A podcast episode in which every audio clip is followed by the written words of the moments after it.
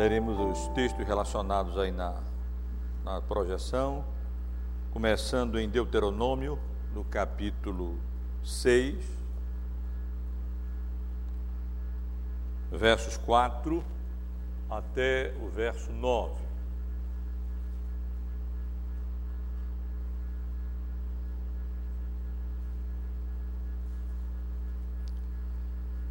Ouve, Israel, o Senhor nosso Deus é o único Senhor. Amarás, pois, o Senhor teu Deus de todo o teu coração, de toda a tua alma e de toda a tua força. Estas palavras que hoje te ordeno estarão no teu coração. Tu as inculcarás a teus filhos e delas falarás assentado em tua casa e andando pelo caminho, e ao deitar-te e ao levantar-te também as atarás como sinal na tua mão, e te serão por frontal entre os olhos, e as escreverás nos umbrais da tua casa e nas tuas portas.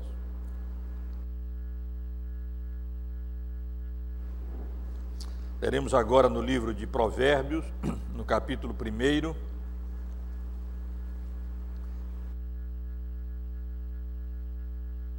Apenas os versos Provérbios. Sim, é. Primeiro, versos 1, versos 8 e 9. Filho meu, ouve o ensino do teu pai e não deixes a instrução de tua mãe, porque serão diadema de graça para a tua cabeça e colares para o teu pescoço. Ainda no livro de Provérbios, no capítulo 22, dos versículos talvez mais conhecidos com relação à criação dos nossos filhos na disciplina e na admoestação do Senhor. Ensina a criança no caminho em que deve andar e ainda quando for velho não se desviará dele. No Novo Testamento, eu desejo ler apenas duas passagens curtas, uma que se encontra na carta aos Efésios, no capítulo 6, versículo 4. Vou ler também desde o verso primeiro, só para termos esse contexto e com a graça de Deus, quem sabe, irmos até memorizando essas passagens bíblicas, entesourando-as, guardando-as no nosso coração e na nossa mente. Filhos, obedecei a vossos pais no Senhor, pois isto é justo. Honra a teu pai e a tua mãe, que é o primeiro mandamento com promessa, para que te vá bem e sejas de longa vida sobre a terra. E vós, pais, não provoqueis vossos filhos a ira, mas criai-os na disciplina e na admoestação do Senhor. E a última passagem, meus irmãos, que eu desejo ler, eu ainda fazer, farei referência a várias outras passagens bíblicas no decurso do estudo, mas agora desejo ler apenas mais uma, para irmos assim nos preparando para a consideração do tema que vamos abordar nesta manhã em 1 Timóteo, capítulo 3, versos 16 a, ao, e o verso 17 também. 2 Timóteo, perdoe, irmãos, isso aqui está. Eu está enganado aqui, eu enganei. Eu marquei certo na Bíblia, mas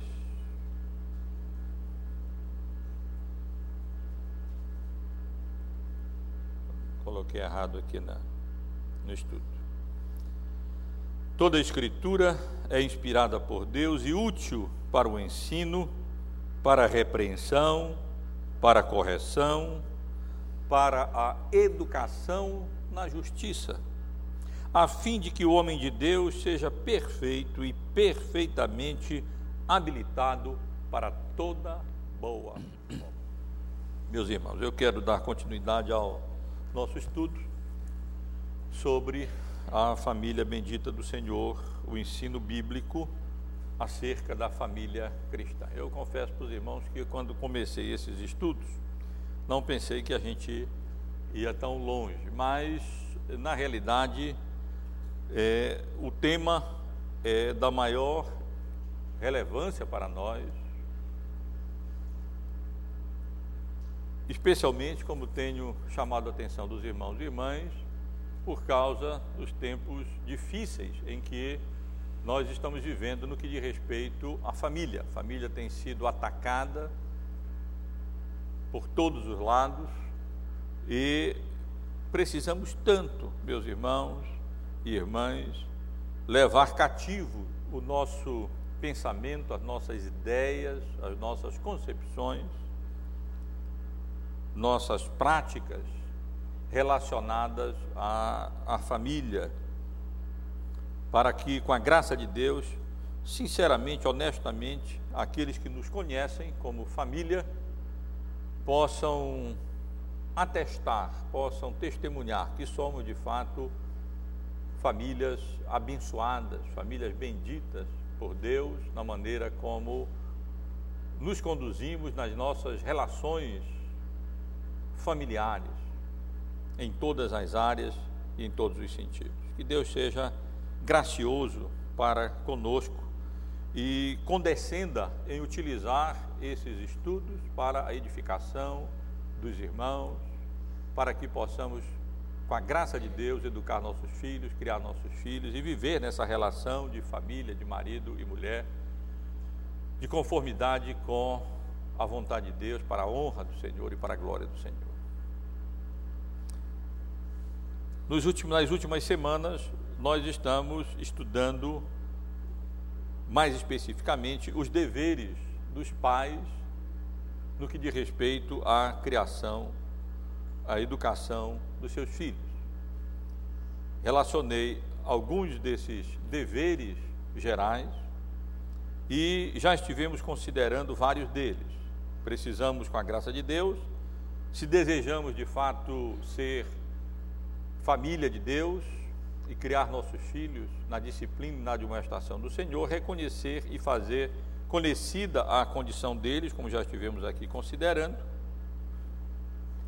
Com a graça de Deus devemos, precisamos amá-los e não há como exagerar a importância de manifestarmos de forma concreta a, o nosso amor por eles nos termos bíblicos e não em termos românticos, temos o dever inarredável de interceder continuamente por eles, orar por eles. Como procurei já ressaltar para os irmãos, é, dificilmente pai e mãe estão autorizados a esperar que seus filhos andem pelo caminho apertado que conduz à vida, se não intercedem diariamente por eles, diria várias vezes diariamente por eles nas suas orações, suplicando o favor, o cuidado, a graça e a bênção de Deus sobre a vida dos seus filhos. No domingo passado, considerei com os irmãos o dever de darmos bom exemplo para os nossos filhos, darmos bom testemunho para os nossos filhos, sem o que dificilmente apenas a nossa palavra é, ou o nosso amor surtirão o efeito desejado. E hoje, meus irmãos, eu quero considerar a necessidade, o dever, a nossa responsabilidade de instruir os nossos filhos, de ensinar os nossos filhos e ainda pretendo considerar as obrigações de corrigi-los e encorajá-los, de animá-los na vida cristã. Nós precisamos disso. Precisamos ser corrigidos e encorajados e eles também precisam ser corrigidos e encorajados.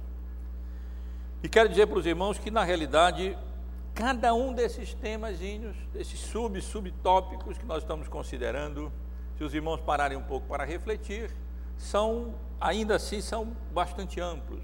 Pensem só, esses temas que estamos considerando, amar nossos filhos, orar nossos filhos, dar bom exemplo, ensiná-los, corrigi-los, cada tema desse, sem dúvida alguma, nós poderíamos passar aqui algumas semanas é, realizando séries de estudos sobre cada um desses sub, subtópicos relacionados aos deveres gerais dos nossos filhos. Pensem, por exemplo, com relação ao nosso tema de hoje,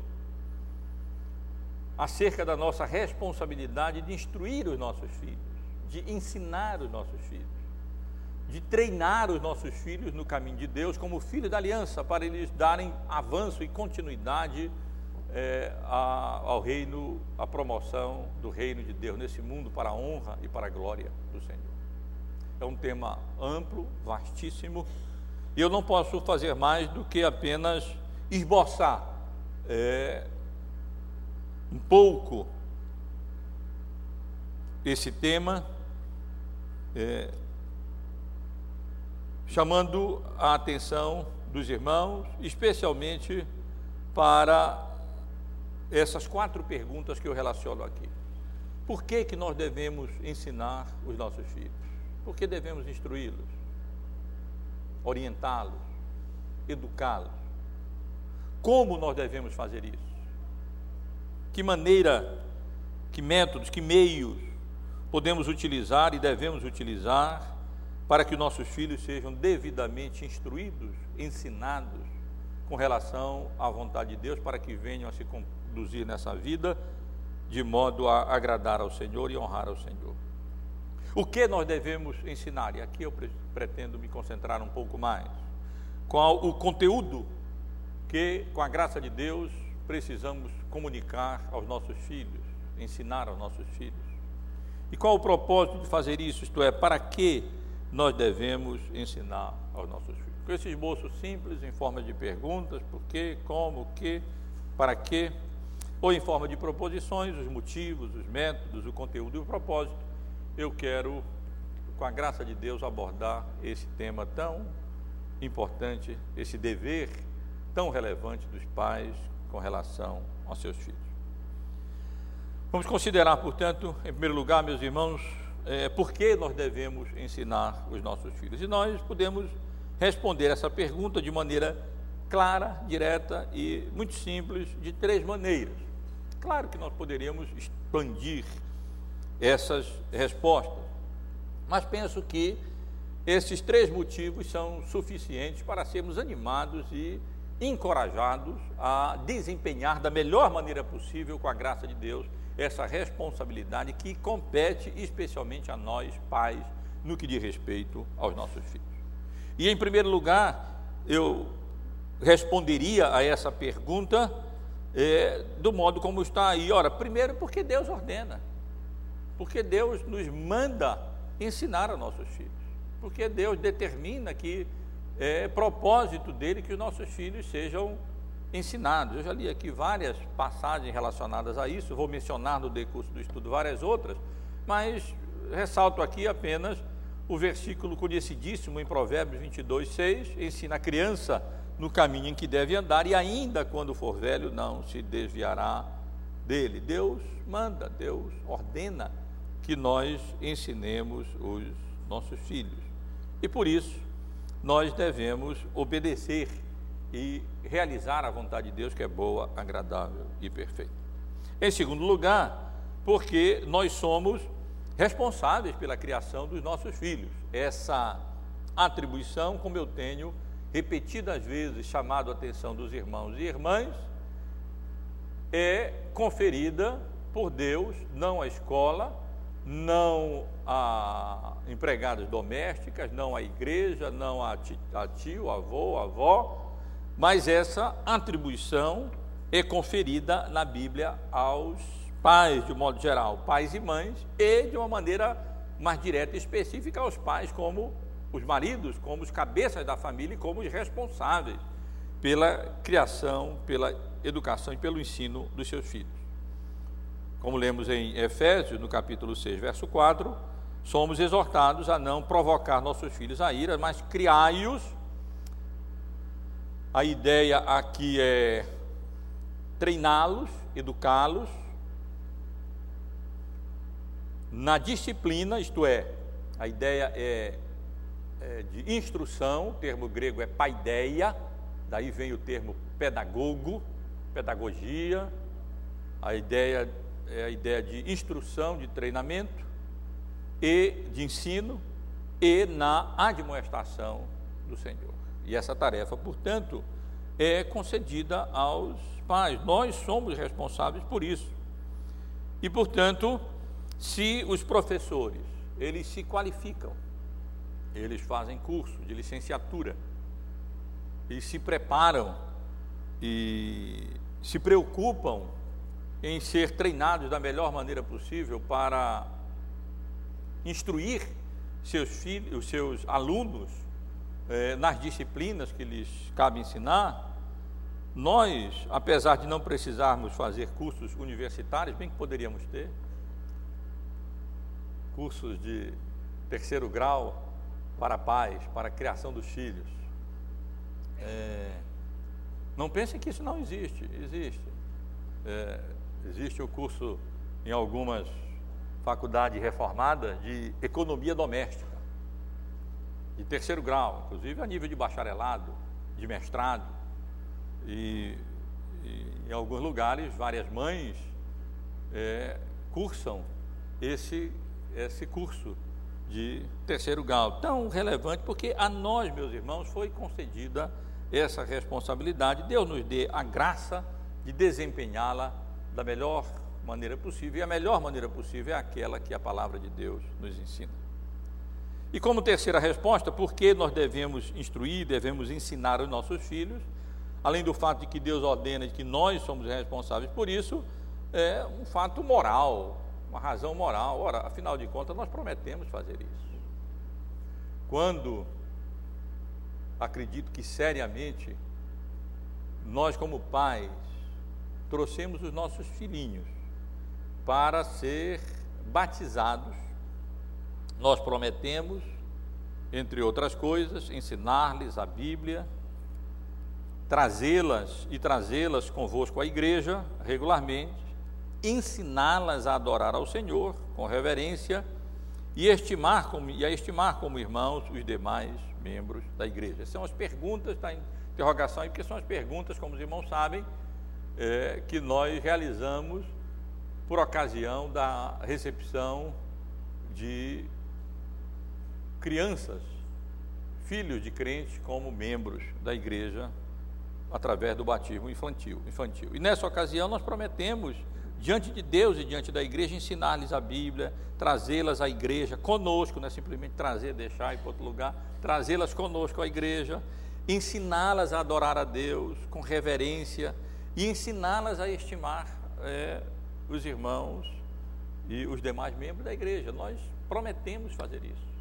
Então, nada mais adequado, nada mais razoável do que apresentar como argumento, é, como resposta a essa pergunta, por que nós devemos ensinar aos nossos filhos o fato que nós prometemos fazê-lo. E nós não, não, não nos cabe negligenciar aquilo que solenemente prometemos diante de Deus e diante da igreja. Nós cremos que Deus é fiel, cremos que a promessa é para nós e para nossos filhos, cremos na soberania de Deus, cremos que eles estão, eles são filhos do pacto, são membros da aliança, mas isso, a salvação deles não está assegurada sem o uso da nossa responsabilidade humana como pais. Está assegurado que eles experimentam um favor especial de Deus como filhos da aliança, como membros do pacto. Mas o pacto implica também em responsabilidades. E uma dessas responsabilidades é ensinar aos nossos filhos, instruir os nossos filhos, e nós devemos fazer isso porque Deus nos manda fazer, porque nós somos responsáveis por essa tarefa e porque nós prometemos fazer isso. Com relação ao método, à maneira, a maneira, evidentemente, que os, os, professores e pedagogos entre nós imaginam logo o, o, o, o que não tem por trás aqui, o que nós não poderíamos tratar acerca desse assunto. E, evidentemente, não podemos nos estender demais sobre isso. Mas quero apenas chamar a atenção dos irmãos para algumas passagens bíblicas rápidas e ressaltar especialmente uma peculiaridade com relação ao ensino dos nossos filhos, que na realidade não é só o ensino, é um treinamento, é uma instrução, é uma preparação. E podemos responder também a essa pergunta, como nós devemos desempenhar essa atividade do ensino dos nossos filhos, de três maneiras. Primeiro, com instrução, segundo, com exemplos, e terceiro, levando-os à igreja e provendo-lhes a educação. Primeiro, com instruções diretas, com ensinos diretos. Eu li com os irmãos a passagem importantíssima que se encontra em Deuteronômio, nesse contexto do pacto, no contexto da aliança, aonde os pais da aliança são, da família da aliança, são é, instruídos a não apenas amar a Deus de todo o coração, de toda a alma, de toda a força, em outras passagens bíblicas temos de todo o entendimento também, mas eh, e, e, e a agasalharmos, entesourarmos a palavra de Deus no nosso coração, 6, versículo 6, mas também a inculcar aos nossos filhos essa palavra, dela falando assentado em tua casa, andando pelo caminho e ao deitar-te e ao levantar. Nesse contexto, geralmente essa, essa porção é lida, mas se os irmãos forem ver, é uma passagem paralela, logo adiante, no capítulo 9, nos versos 18 até o versículo 21. Eu não vou ler porque é quase ipsilítere a essa passagem anterior. Capítulo 9, a partir do versículo 18, se eu não me enganei, a referência. Não, eu, eu acho que eu me enganei, irmãos. Acho que é noutra, noutra passagem eu devo ter me enganado aqui. Mas eu sei que é ipsilíteres a essa aqui, é praticamente a mesma coisa. E os irmãos conhecem bem também o livro de Salmos, no capítulo, o, o Salmo de número 78.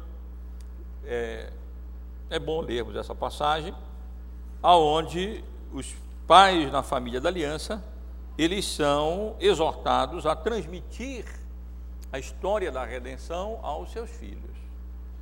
É claro, o Salmo 78 é um pouco longo, mas podemos ler apenas rapidamente os sete primeiros versículos, onde nós lemos assim: Escutai, povo meu, a minha lei, prestai ouvidos à palavra da minha boca, abrirei os lábios em parábolas e publicarei enigmas dos tempos antigos. O que ouvimos e aprendemos o que nos contaram nossos pais, não o encobriremos a seus filhos. Contaremos à vindoura geração os louvores do Senhor e o seu poder e as maravilhas que fez.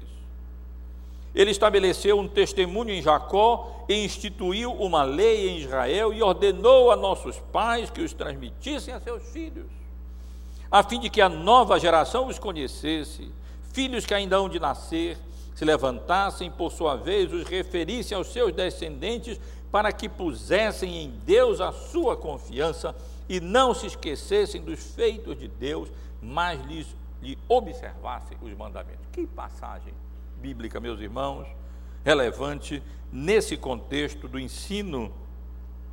Nosso dever como pais da família da aliança de, de comunicar aos nossos filhos, de não encobrir dos nossos filhos o que aprendemos acerca da palavra de Deus, aquilo que nos foi transmitido, mas com a graça de Deus transmitirmos aos nossos filhos para que a nova geração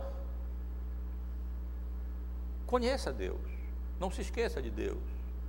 Não pensemos que automaticamente os nossos filhos compartilharão a nossa fé, terão a nossa mentalidade, perceberão os privilégios que nós desfrutamos em Cristo, se nós não fizermos isso, não desempenharmos a nossa responsabilidade de comunicar a eles, para que com a graça de Deus eles conheçam o Senhor e possam colocar em Deus a sua confiança, não se esquecerem dos feitos de Deus e então observarem os seus mandamentos. Isso é tudo o que nós queremos na vida. Que com a graça de Deus, os nossos filhos, conhecendo a Deus, as suas obras, a sua graça, as suas maravilhas, possam é, viver para a glória de Deus, não se esquecerem dos feitos de Deus e possam depositar no Senhor a sua fé, a sua confiança e assim viverem de forma obediente à vontade do Senhor. E cabe a nós fazer isso, instruir, contar, falar, narrar, explicar a eles essa é, a vontade de Deus, aquilo que Deus fez, isto é, aquilo que se encontra inspirado nas Escrituras, essa grande obra da salvação, essa grande obra da redenção, narrada de forma histórica, desde o livro de Gênesis até o livro de Apocalipse. E somos ensinados, e isso eu quero ressaltar, já que estamos considerando a questão é, de métodos, é, ensinando, falando, orientando, o termo de Deuteronômio é inculcando a eles essas, esses conhecimentos, essas verdades, e devemos fazer isso, como a passagem de Deuteronômio ressalta, no contexto da vida. É diferente de fazer isso no contexto de sala de aula ou no contexto da igreja. No contexto da vida, isto é, estas palavras que hoje te ordeno estarão no teu coração e tu as inculcarás a teus filhos e dela falarás assentado na tua casa, na hora do café, do almoço, a hora que der, quando der. Quando nós estamos assentados em alguma ou qualquer atividade, ou quando nós acordamos e falamos, quando nós eh, estamos pelo caminho, vejam só, na época certamente andando a cavalo ou de carroça, hoje ou andando ou de ônibus, ou de carro, interpretando os fatos da vida à luz da vontade revelada de Deus e assim instruindo os nossos filhos, ensinando os nossos filhos, comunicando verdades, ajudando-os a relacionar os acontecimentos da vida à história da redenção, à vontade de Deus revelada na Sua palavra. Nesse mesmo capítulo 6, a partir do versículo 20, nós lemos assim: Quando o teu filho no futuro te perguntar, dizendo que significam os testemunhos, estatutos e juízos que o Senhor nosso Deus nos ordenou, então dirás a teus filhos: éramos servos de Faraó no Egito. E aí passamos a contar o que Deus fez e como ele nos resgatou do domínio do pecado, de Satanás e do mundo,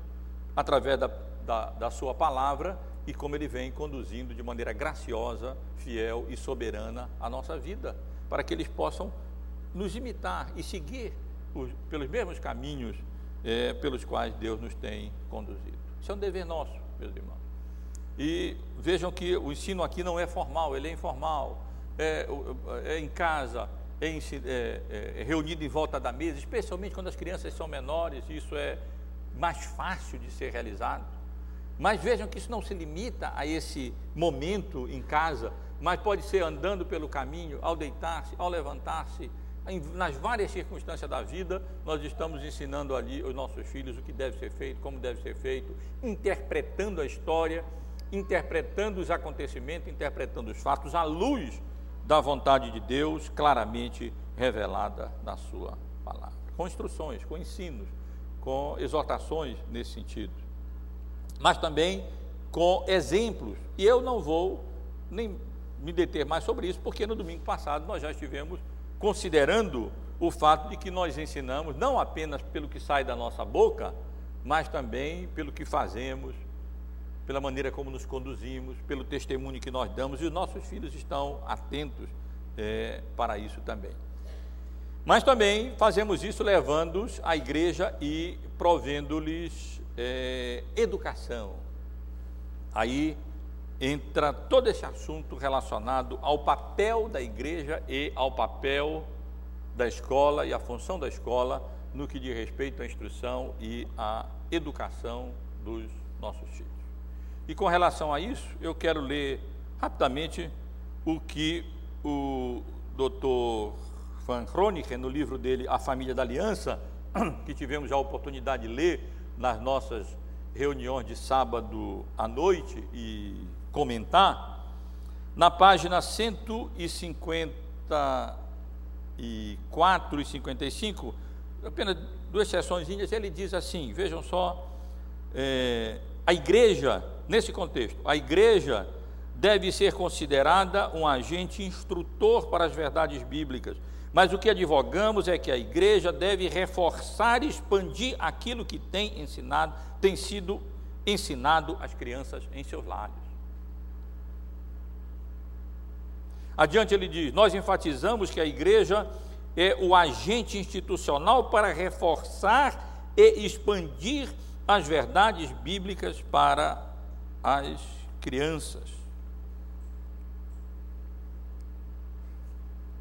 Na página 178 e 79, ele diz assim: a igreja tem como intenção desenvolver, reforçar e enriquecer a dimensão espiritual na vida das pessoas. A família em casa é a instituição onde o mandato social, nós vamos já considerar isso, é entendido, obedecido e desenvolvido. Para qual instituição nós olhamos para reforçar, desenvolver e revelar o mandato cultural? Olhamos para a família em primeiro lugar. Nos dias atuais, a família ainda precisa servir como agente inicial. É através da família que as crianças e os jovens devem ser introduzidos a todas as facetas que compõem o nosso reino cósmico. E então vem a escola para desenvolver o que foi iniciado na família. A escola se torna uma instituição muito importante na vida cultural das famílias e, particularmente, das crianças. Queremos enfatizar que a dimensão cultural está tão intimamente relacionada com o social e o espiritual que as escolas cristãs são vitalmente importantes. Mantemos então que a família da aliança é basicamente responsável pela educação na esfera cultural da vida. Esta educação, que principia no lar e continua na escola, na universidade, precisa ser sempre cristã, isto é, precisa reconhecer Cristo como Senhor de toda a criação. E ele nesses capítulos, e nesses capítulos, irmãos, encontram várias outras declarações importantíssimas como essas que nós estivemos lendo aqui. Eu ainda vou considerar um pouco mais é, essas questões com os irmãos, mas sugiro desde já que os irmãos é, façam a leitura ou refaçam a leitura dos capítulos 12, 13, 14 e 15 do livro de Van Groningen, A Família da aliança nesse contexto reformado. Mas chamo a atenção apenas dos irmãos para o fato de que, no, da perspectiva bíblica, é, a responsabilidade pela educação dos nossos filhos, tanto a educação, como nós vamos considerar já a questão do conteúdo, no que diz respeito ao mandato espiritual, ao nosso relacionamento com Deus, ao mandato social, ao nosso relacionamento com as pessoas, e ao mandato cultural, nosso relacionamento com esse mundo, a nossa responsabilidade de desenvolver as potencialidades da criação para a glória de Deus, a responsabilidade básica desse ensino é, é, é da família. Mesmo no que diz respeito à educação, que nós chamamos de educação secular, não é um termo adequado, toda educação deve ser, não deve ser secular, ela deve pressupor que Deus é o Senhor do universo e deve ser condicionada e determinada por essas, esses princípios, essas doutrinas bíblicas essenciais e fundamentais, começa na, na escola, na, na, na, na família. A igreja, como ele ressalta repetidas vezes aqui, ela cabe a ela, no que diz respeito ao mandato eh, espiritual, apenas não tomar o lugar dos pais, como ele diz em outro lugar. A igreja nos provê de uma família espiritual, mas não para tomar o lugar dos pais e da família para os filhos da aliança. A igreja cabe reforçar aquilo que é ensinado em casa. A igreja deve ser considerada um agente instrutor para, que as verdades, para as verdades bíblicas. Mas o que advogamos é que a igreja deve reforçar e expandir aquilo que tem sido ensinado às crianças nos seus lares. Nosso papel não é outro, senão apenas isso. E a escola a mesma coisa. Eu não sei se os irmãos é, recapitulam isso, têm em mente isso, mas quantas vezes que eu falo, tenho falado sobre a escola, nosso propósito de ter uma escola na igreja, é, tenho ressaltado o fato de que não cabe à escola é, a parte espiritual da criação dos nossos filhos. Na realidade, cabe à escola apenas dar continuidade àquilo que nós fazemos em casa. Não contradizer aquilo que é ensinado em casa e na igreja. Essa é a nossa motivação de termos uma escola. E não contradizer nem no conteúdo, no currículo, nem na maneira, no modo, na prática, como é, os, as, aqueles que trabalham na escola se comportam e se conduzem. Mas uma das responsabilidades nossas e das maneiras através das quais nós devemos conduzir os nossos filhos no temor do Senhor, além do ensino direto em casa, que é responsabilidade dos pais, nesse contexto da vida, nas circunstâncias da vida, em qualquer circunstância da vida, esse ensino móvel, é, dinâmico apresentado aqui em Deuteronômio, não formal, e através do exemplo, mas também cumprindo essa nossa responsabilidade, muitas vezes, meus irmãos e irmãs, tão negligenciada pelos pais, de conduzir os seus filhos à igreja e prover para eles é, a melhor educação possível, não apenas na igreja, da igreja, mas também no que diz respeito à educação escolar. E para isso, os irmãos talvez não não, talvez alguns não avaliem bem a relevância e a importância que é podermos dispor de uma escola como nós dispomos aqui, que com a graça de Deus é construída sobre pressupostos básicos, bíblicos, é, cristãos, com a misericórdia e com a graça de Deus. Vários lugares não dispõem disso. Em outros países, reforma, com influência reformada maior, em grande medida, essa educação é provida no lar dos pais, até, o, até a universidade, até a faculdade. Os próprios pais ensinam diretamente os seus filhos. Isso é uma prática comum, por exemplo, nos Estados Unidos, entre os reformados. Porque eles não dispõem de uma escola na igreja e não vão colocar os seus filhos numa escola particular ou governamental construída sobre pressupostos materialistas e, e ateístas. Não. Eles preferem trazer para si a responsabilidade e instruir os seus filhos até a universidade. E isso é muito comum é, em países tão avançados como os Estados Unidos. Mas pela graça de Deus, temos essa enorme facilidade. E por isso eu peço aos irmãos, sempre que lembrem de orar pela escola, que Deus abençoe, que Deus renove o ânimo, a força e o vigor daqueles que labutam e que laboram aqui, e que tem essa responsabilidade tão grande, mas ao mesmo tempo esse privilégio tão grande de trabalhar numa obra como essa, tão relevante para no que diz respeito à continuidade da instrução e educação que nós provemos em casa para os nossos filhos, que eles possam dar continuidade na escola também. E essa responsabilidade é nossa, meus irmãos. Conduzir nossos filhos à igreja, levá-los sempre, mostrar meus filhos, olhe, essa é a nossa responsabilidade fundamental e essencial.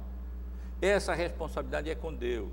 E a não ser que haja uma, um, um fato relevante, que não tenha jeito, que realmente eh, não tem como, nós, nós, nós, aí, nós aí se justifica é, não estar presente num culto público. Mas não havendo essa justificativa, nós, é nossa responsabilidade conduzir os nossos filhos e eles aprenderão isso se eles virem os pais fazendo. Mas se eles virem os pais por qualquer aniversáriozinho, qualquer festividadezinha, qualquer programazinho social, negligenciando esse dever fundamental e básico e principal de conduzir nossos filhos à igreja e mostrar que a igreja não é um apêndice na nossa vida, mas é a nossa responsabilidade mais importante, mais fundamental, eles vão aprender isso também. E vão reproduzir isso também. E não vão ter maiores compromissos com a igreja, não. Facilmente se tornarão em crentes dominicais, aqueles que só vêm no domingo mesmo e não tem nenhum compromisso com reunião de oração, nem com estudo bíblico, nem com nada disso. Quando vier a domingos, e lá pelas tantas vão, vem só numa reunião e depois provavelmente deixarão de vir. Eles aprenderam isso pelo exemplo dos pais. E relembro a mesma promessa que os pais fazem quando trazem seus filhos para ser batizados, aqui transcrevendo a pergunta, a, a pergunta inteira. Prometeis encaminhá-las pelas santas veredas da cruz, servir-lhes vós mesmos de exemplo de piedade e envidar todos os esforços para livrá-las das más companhias e de maus exemplos, ensinar-lhes a Bíblia e trazê-las convosco à igreja regularmente, ensiná-las a adorar ao Senhor com reverência e estimar como irmãos os demais membros da igreja, e nós prometemos, dizemos, respondemos, prometemos. E Deus nos dê a graça de cumprir essa promessa, instruindo nossos filhos, ensinando nossos filhos em casa, dando exemplos para os nossos filhos, provendo uma escola cristã ou uma educação cristã, nem que seja em casa ou seja lá como, como for, da, da melhor maneira que nós pudermos para os nossos filhos. E, especialmente também, conduzindo-os à igreja conosco, trazendo-os à igreja ali, orientando-os, ensinando-os a adorar a Deus com temor e com reverência. E quero afirmar isso aos irmãos: é possível nossas crianças com dois aninhos de idade sentarem e participarem do culto com temor e com reverência, se nós ensinarmos as nossas crianças a fazerem isso. Isso será tão útil, tão importante para o domínio próprio deles, para a vida toda e em todas as outras áreas também. Mas, meus irmãos, eu preciso avançar, e porque até quero me concentrar um pouco mais é, com relação ao, ao que nós devemos ensinar aos nossos, aos nossos filhos. E quero responder essa pergunta aproveitando o esboço que o doutor Van Kronik apresenta no livro dele. É uma maneira clássica de abordar essa questão. O que é que nós devemos ensinar? Nós devemos ensinar o mandato espiritual, devemos ensinar a ele como se conduzir no que diz respeito ao mandato social e como eles devem se comportar e se conduzir e os, os deveres deles no que diz respeito ao mandato cultural. E me permitam apenas dar uma palavrinha sobre isso e sugiro novamente que os irmãos leiam, depois os irmãos, é, um, é uma tacada, é rapidinho a gente lê os capítulos 12, 13, 14 e 15 do livro do Dr. Van Groningen. Quando eu falo de, quando nós falamos de mandato espiritual, nós estamos falando dos deveres relacionados a Deus, é a nossa relação vertical com Deus. Estamos nos referindo especialmente ao que lemos de forma sintetizada nos primeiros quatro mandamentos, ou seja, na primeira tábua dos mandamentos de Deus em Êxodo 20. Então falou Deus todas as palavras: Eu sou o Senhor teu Deus que te tirei da terra do Egito, da casa da servidão. Não terás outros deuses diante de mim. Não farás para ti imagem de escultura, nem semelhança alguma do que há em cima dos céus, nem embaixo da terra, nem nas águas debaixo da terra não as adorarás, nem lhes darás culto, porque eu sou o Senhor teu Deus, Deus zeloso, que visito a iniquidade dos pais dos filhos até a terceira e quarta geração daqueles que me aborrecem, e faço misericórdia até mil gerações daqueles que amam e guardam os meus mandamentos. Não tomarás o nome do Senhor teu Deus em vão, porque o Senhor não terá por inocente aquele que tomar o seu nome em vão. Lembra-te do dia do sábado para o santificar. Seis dias trabalharás, far, é, seis dias trabalharás e farás toda a tua obra, mas o sétimo dia é o sábado do Senhor teu Deus. Não farás nenhum trabalho, nem tu, nem o teu filho, nem a teu, tua filha, nem o teu servo, nem a tua serva, nem o teu animal, nem o forasteiro das tuas portas para dentro, porque seis dias, em seis dias fez o Senhor os céus e a terra, o mar e tudo que neles há, e ao sétimo dia descansou. Por isso o Senhor abençoou o dia sétimo e o santificou. São deveres, meus irmãos, relacionados ao mandato espiritual. Isto é, adorar a Deus apenas, cultuar a Deus apenas, utilizar o domingo da maneira que Deus ensina que nós devemos utilizar para o descanso do nosso corpo e edificação da nossa alma.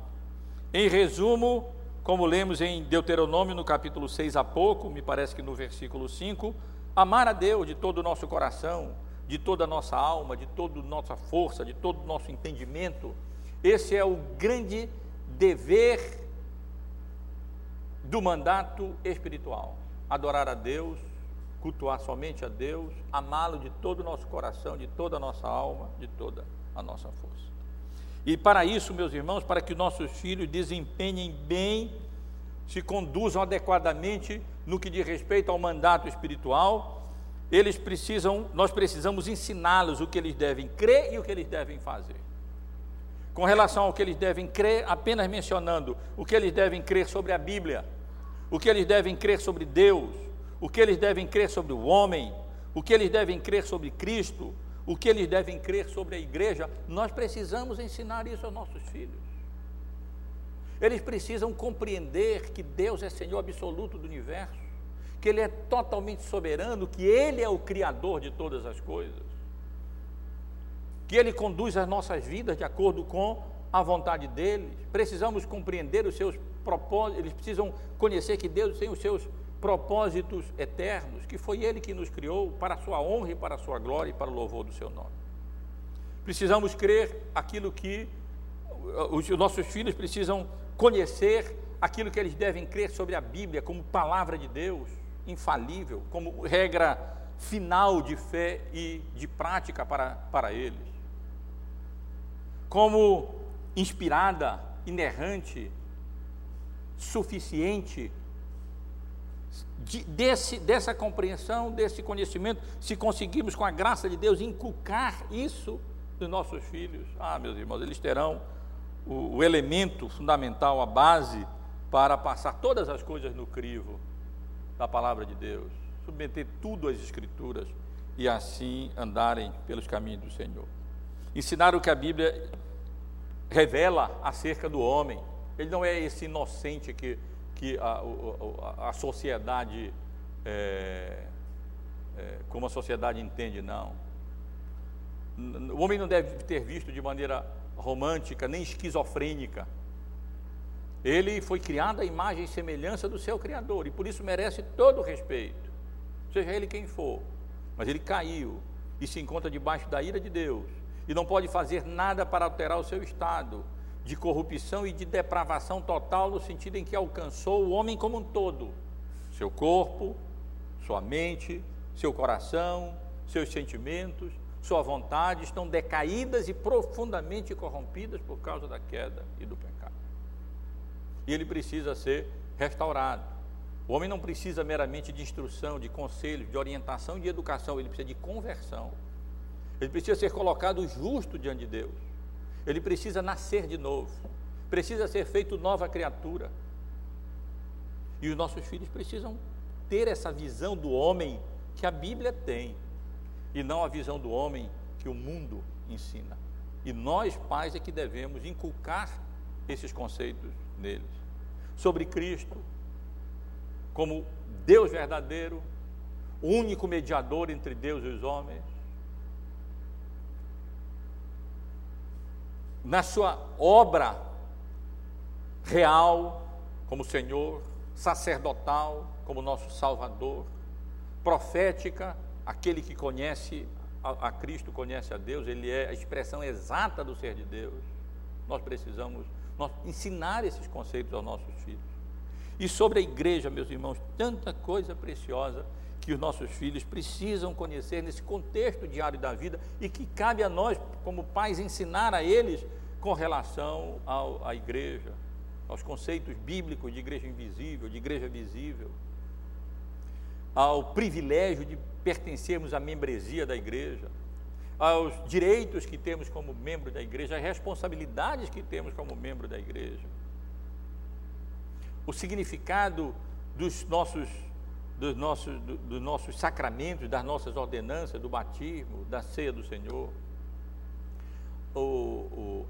Ensiná-los a, a, como, a, a nossa, como prometemos por ocasião do batismo, a amar os irmãos, a honrar a igreja, a compreender o, o papel daqueles que Deus mesmo comissiona e chama para conduzirem a igreja como no ofício de presbíteros, de ministros da palavra e assistir à igreja no papel de diáconos, o, o privilégio que é pertencermos à igreja de, de Cristo, a responsabilidade nossa, desse nosso laço, dessa nossa relação com a igreja, tão diferente da, da, dessa irresponsabilidade que nós percebemos no meio, no seio do evangelicalismo contemporâneo. E também não apenas a crer em tudo que a Bíblia nos ensina sobre esses fundamentos da nossa fé, mas também ensiná-los o que eles devem fazer no que diz respeito a esse relacionamento com Deus, a esse mandato espiritual, isto é, o dever de conhecer a Deus, de crer em Deus, de amar a Deus, de orar, de adorar a Deus, de servi-lo, de obedecê-lo. Ensiná-los concretamente nesse sentido, que Deus pode ser conhecido, sim, ele se revela através da sua palavra e nos habilitou como seres humanos criados à imagem e semelhança de Deus, pelo seu espírito, a conhecê-lo, a crer nele. Sem fé é impossível agradar a Deus, a amá-lo, a, a orar, a adorar de forma adequada a Deus, a servir a Deus, enfim, a obedecer a Deus. E os irmãos imaginam se fôssemos aqui a, a apresentar todas as nossas responsabilidades nessa relação vertical, naquilo que se constitui um mandato espiritual de adorar ao Senhor, de cuidar da alma, cuidar do coração, de sermos instrumentos da graça de Deus para a promoção do reino de Deus nesse mundo, sal na terra, luz no mundo. A nós compete ensinar o mandato espiritual aos nossos filhos. Eles precisam saber que eles são filhos da aliança e que hoje nós somos os agentes de Deus para a promoção do reino de Deus nesse mundo. Amanhã, e já hoje e amanhã eles vão dar continuidade a essa obra da promoção do reino de Deus no mundo. Eles são os continuadores desta obra. E eles precisam ser treinados para isso, ensinados a fazer isso, preparados para exercerem esse, desempenharem corretamente o mandato espiritual que Deus nos conferiu como povo da aliança. Mas ainda eles precisam também ser é, ensinados naquilo que se constitui o mandato social, isto é, no que diz respeito aos relacionamentos humanos. Abra sua Bíblia em Gênesis, no capítulo 1, no versículo, no início, na primeira parte do versículo 28. Gênesis 1, 28. E Deus os abençoou e lhes disse: Sede fecundos, multiplicai, multiplicai-vos. Só até aí por enquanto. No capítulo 2, no verso 18, disse: Mas o Senhor Deus não é bom que o homem esteja só, far-lhe-ei uma auxiliadora que lhe seja idônea. Verso 24: Por isso, deixe o homem a pai e mãe e se una à sua mulher, tornando-se os dois uma só carne. Meus irmãos, essas palavras constituem aquilo que nós chamamos na teologia reformada de mandato social da humanidade.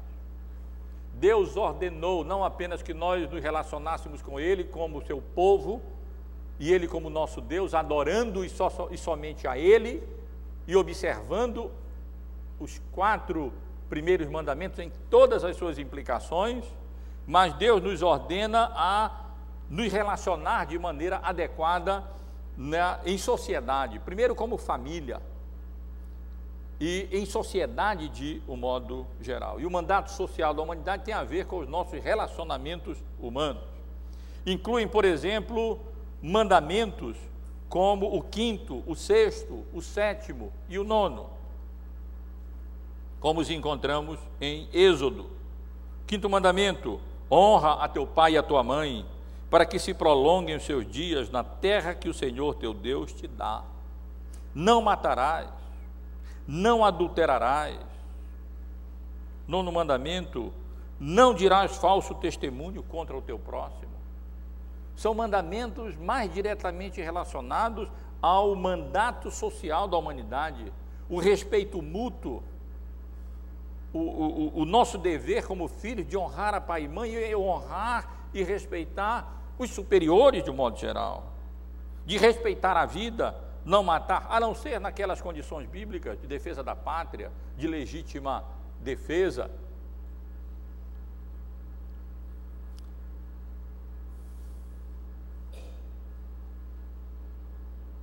Não adulterarás, não dirás falso testemunho contra o teu próximo. Esses mandamentos, repito, eles sintetizam uma, uma infinidade de princípios bíblicos relacionados à maneira como nós devemos nos relacionar em sociedade. Não apenas filhos com os pais, mas pais com os filhos, maridos com esposa, eh, famílias com outras famílias. Em resumo, isso se constitui no segundo mandamento: amar ao próximo como a ti mesmo.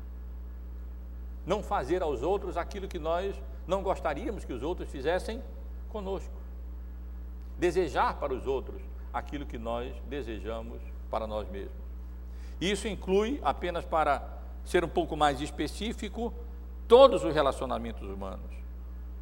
Os pais com os irmãos, os, é, é, com os pais e os irmãos no ambiente da família, com os irmãos em Cristo na igreja, com amigos e colegas na vizinhança e na escola, como trabalhadores e patrões no trabalho, como futuros maridos e esposas na futura família, nós temos que treinar nossos filhos para isso. Não sabemos se nossos filhos vão poder fazer isso ou aquilo, mas nós, nós, nós queremos que eles casem.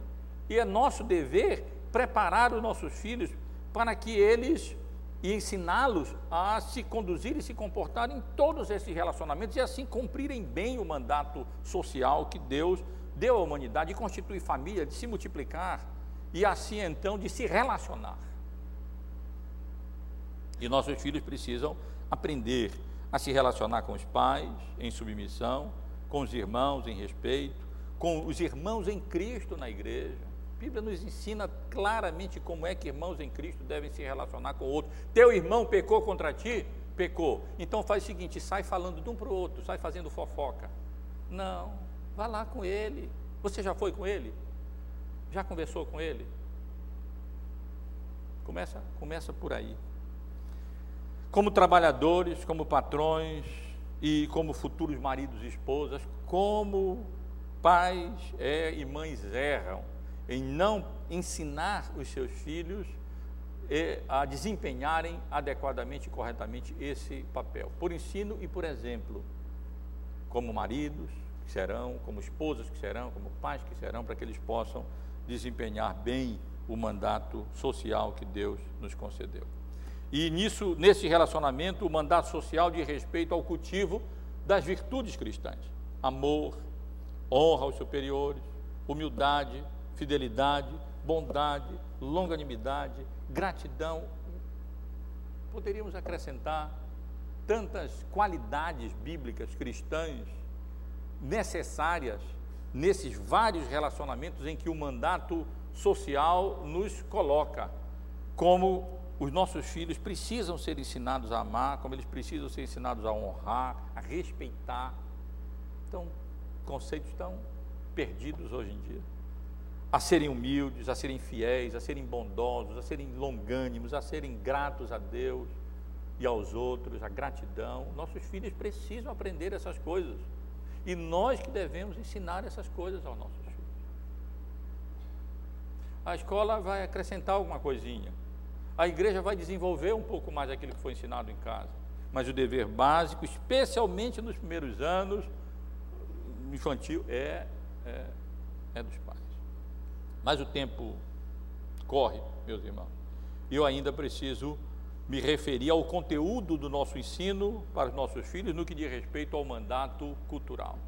Deus não nos mandou apenas nos relacionar com Ele, a adorá-lo e a Ele somente, a cultuá-lo e a sermos instrumentos da Sua graça para a promoção do Seu reino, especialmente como coluna e baluarte da verdade. Deus nos mandou, não nos mandou apenas criar famílias, e então nos relacionar em sociedade à medida que a raça humana se multiplica. Mas Deus nos mandou também realizar as nossas vocações. Deus nos mandou, nos deu também aquilo que chamamos de mandato, o mandato cultural da humanidade. E o mandato cultural de respeito ao desempenho, ao exercício das nossas vocações, de respeito ao nosso dever de gerenciar, de desenvolver e utilizar bem as potencialidades da criação para o nosso próprio bem, para o nosso conforto, para o nosso prazer, para o prazer dos outros e para a honra e para a glória de Deus. Isso Deus confiou à raça humana. Isso percebemos não apenas nos, especialmente no, no oitavo e no décimo mandamento. Oitavo mandamento: não furtarás. O décimo mandamento: não cobiçarás a casa do teu próximo, não cobiçarás a mulher do teu próximo, nem o teu servo, nem sua serva, nem o seu boi, nem o seu jumento, nem alguma coisa que pertença ao teu próximo. Não Deus não nos criou para furtar, nem para cobiçar o que os outros têm. Deus nos criou para desenvolver da melhor maneira possível os dons que Ele nos deu, nas vocações para quais Ele nos chama, e assim então, com a graça dele, desenvolvermos, utilizarmos e desenvolvermos a criação. O mandato cultural da humanidade se encontra, se encontra expresso de forma direta, abra sua Bíblia, é, em Gênesis, no capítulo 1, no versículo 26, a segunda parte do versículo, e no verso 28, a partir da segunda parte. Gênesis 1, 26. Parte B. Também disse Deus: Façamos o homem a nossa imagem, conforme a nossa semelhança. A partir daqui, tenha ele domínio sobre os peixes do mar, sobre as aves dos céus, sobre os animais domésticos, sobre toda a terra e sobre todos os répteis que rastejam pela terra. Verso 28. E Deus os abençoou e lhes disse: Sede fecundo, multiplicai-vos, e aí vem: enchei a terra e dominai-a. Dominai sobre os peixes do mar, sobre as aves do céu, sobre todo animal que rasteja sobre a terra. E disse Deus ainda: Eis que vos tenho dado todas as ervas que dão semente e se acham na superfície de toda a terra, e todas as árvores em que há fruto e de semente, isso vos será por alimento. E a todos os animais da terra, e a todas as aves do céu, e a todos os répteis da terra, em que há fôlego de vida, toda erva verde lhe será por alimento, e assim se fez. Aqui temos aquilo que chamamos de mandato cultural da humanidade. Deus, a, a imagem de Deus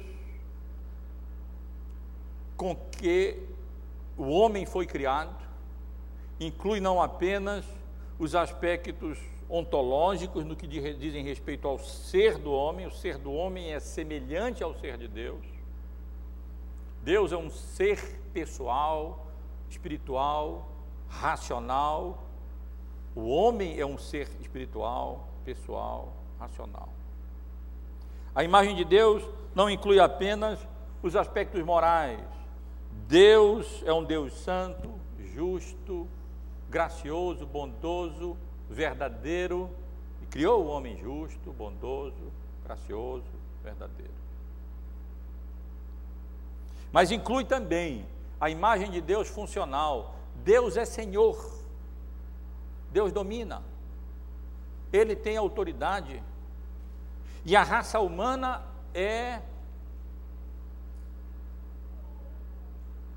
para usar a linguagem do, do, do mesmo autor a que eu tenho me referido, vice-regente de Deus. Corregentes com Deus. Deus concedeu à raça humana autoridade para explorar, positivamente falando, a criação. Para o nosso próprio sustento, para o nosso próprio bem, para o nosso próprio progresso, para o nosso próprio conforto e para a honra e para a glória de Deus. Felizmente, muitas vezes erramos nisso, exploramos em demasia, falhamos nisso, e aí vem outros ecologistas defendendo de maneira exagerada a criação, endeusando a criação, colocando-a como se tivesse a imagem de Deus. E se nós que fôssemos servos apenas da criação, e não a criação nossa serva para o nosso bem, para o nosso progresso, e para a nossa felicidade. E cabe, meus irmãos, a nós como pais ensinar essas coisas aos nossos filhos. A isso chamamos de mandato cultural. Preparar os nossos filhos para conhecer a criação. Preparar os nossos filhos para desenvolver a criação. Preparar os nossos filhos para a pesquisa, para o estudo, para o trabalho. E isso inclui a educação, o trabalho, a agricultura, a pecuária, o comércio, a indústria, os serviços, a cultura, a ciência, as artes, a política, o lazer. Eu parei aqui e nós poderíamos continuar. Inclui, como disse o grande teólogo e, e, Abraham Kuyper, não existe nenhum aspecto da vida no qual Jesus não coloque seus dedos e diga: é meu, é meu, fui eu quem criei.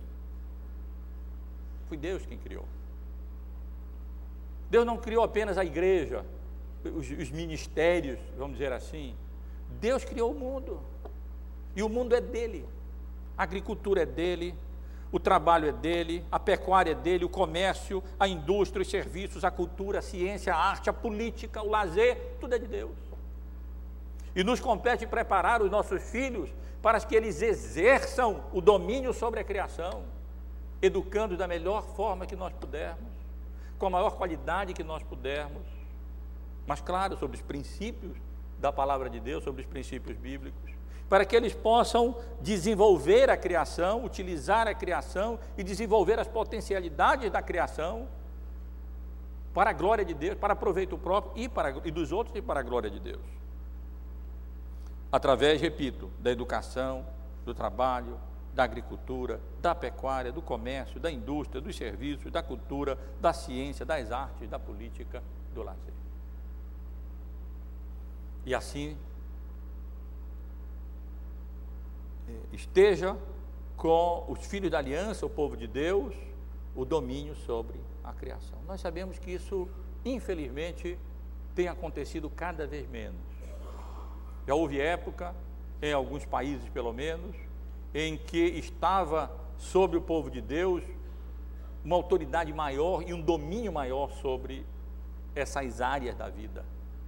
Hoje, especialmente é, no Brasil e em outros países também, como mais e mais é, aqueles que não são filhos do reino têm se desenvolvido muitas vezes mais em todas as áreas do que os filhos do reino. Uma visão equivocada de que nós devemos nos concentrar apenas na vida da igreja, na piedade e esquecer as outras coisas como se elas não fossem relevantes, elas não fossem importantes. Por que, que nós vamos ler livros sobre evolução no sábado à noite? Isso não tem nada a ver. Vamos ver um livro sobre piedade, sobre oração. Meus irmãos, que engano, que equívoco. Vamos ler sim livros sobre piedade sobre oração. Mas vamos ver sobre evolução também, para ver os seus erros e podermos criticar isso. E podermos, com a graça de Deus, nos aperfeiçoar também nessas outras esferas e áreas da vida, porque, como disse Kuyper, Kuyper, não há nenhum aspecto da vida na qual Jesus não coloque seu dedo e diga: é meu, é meu. E é nosso dever preparar os nossos filhos para que eles, com a graça de Deus, entendam isso. O mundo todo é de Deus. E seja lá qual for a área em que eles se desenvolvam, na cultura, na pecuária, nas artes, na indústria, na ciência, na política, no comércio, eles ajam de acordo com a vontade de Deus, com os princípios de Deus, sabendo é dele. E possam ser também no desempenho dos seus ofícios e das suas funções no mandato cultural, sal na terra e luz no mundo. Meus irmãos, é, bem rapidinho, para quê? Só vou ler três passagens bíblicas, duas passagens bíblicas, vou pular uma, para o bem deles. Para o bem deles. Para, o, para quem ensinar nossos filhos? Para o bem deles, em primeiro lugar. Filho meu, ouve o ensino do teu pai e não deixes a instrução da tua mãe, porque serão diadema de graça para a tua cabeça e colares para o teu pescoço. Toda a escritura é inspirada por Deus e útil para o ensino, para a repreensão, para a correção, para a educação na justiça, a fim de que o homem de Deus seja perfeito e perfeitamente habilitado para toda boa obra, para o bem deles. Do bem deles se eles, eh, se eles forem ensinados, instruídos pelo pai, pela tua mãe, essa instrução e esse ensino serão os ornamentos deles, serão diademas de graça para a cabeça, serão colares para o pescoço deles. O pescoço deles. E através desses, da escritura e do ensino no lar, eles são preparados e habilitados para toda boa obra, em quaisquer das áreas que eu estive ensino, é, considerando aqui. Tenham depois com mais vagar o capítulo 4 do livro de Provérbios, desde o verso 1 até o verso 10 que nós lemos há pouco, pensando sobre os benefícios desse ensino e dessa instrução. Mas os irmãos sabem muito bem que nós não fazemos isso e nada na vida é feito apenas para o nosso bem ou bem dos nossos filhos. Tudo que nós fazemos na vida é para a glória de Deus. E quantas passagens bíblicas nos ensinam que tudo na vida, inclusive isso, é, o ensino, é claro, deve ser feito para a glória de Deus. Quer comais, quer bebais, ou façais outra, qualquer outra coisa. Lemos em 1 Coríntios 10, 31, fazei tudo para a glória de Deus. Aquele que ressuscitou o Senhor Jesus também nos ressuscitará com Jesus e nos apresentará convosco, porque todas as coisas existem por amor de vós, para que a graça, multiplicando-se, torne abundantes as ações de graças por meio de muitos, para a glória de Deus.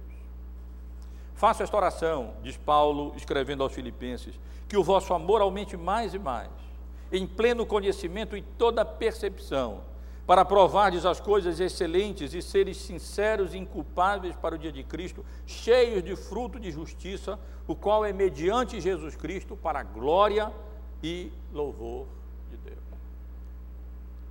O fim principal do homem, também no que diz respeito à educação dos seus filhos, não é, em último lugar, o bem dos seus filhos, mas a honra de Deus e a glória de Deus pela promoção do teu reino através do bom, legítimo desempenho das atividades dos nossos filhos no que diz respeito ao mandato espiritual, ao mandato social e ao mandato cultural.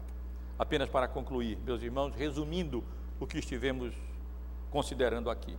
Ensine os seus filhos. Faça isso em obediência a Deus e para o bem deles. Ensine-os por palavras, isto é, instruções, exemplos, e levando-os regularmente, regularmente é regularmente, com você à igreja. Capacite-os a obedecer os, os mandatos espiritual, cultural, social e cultural. Ensine o que eles devem crer sobre a Bíblia, sobre Deus, sobre o homem, sobre Cristo e a igreja.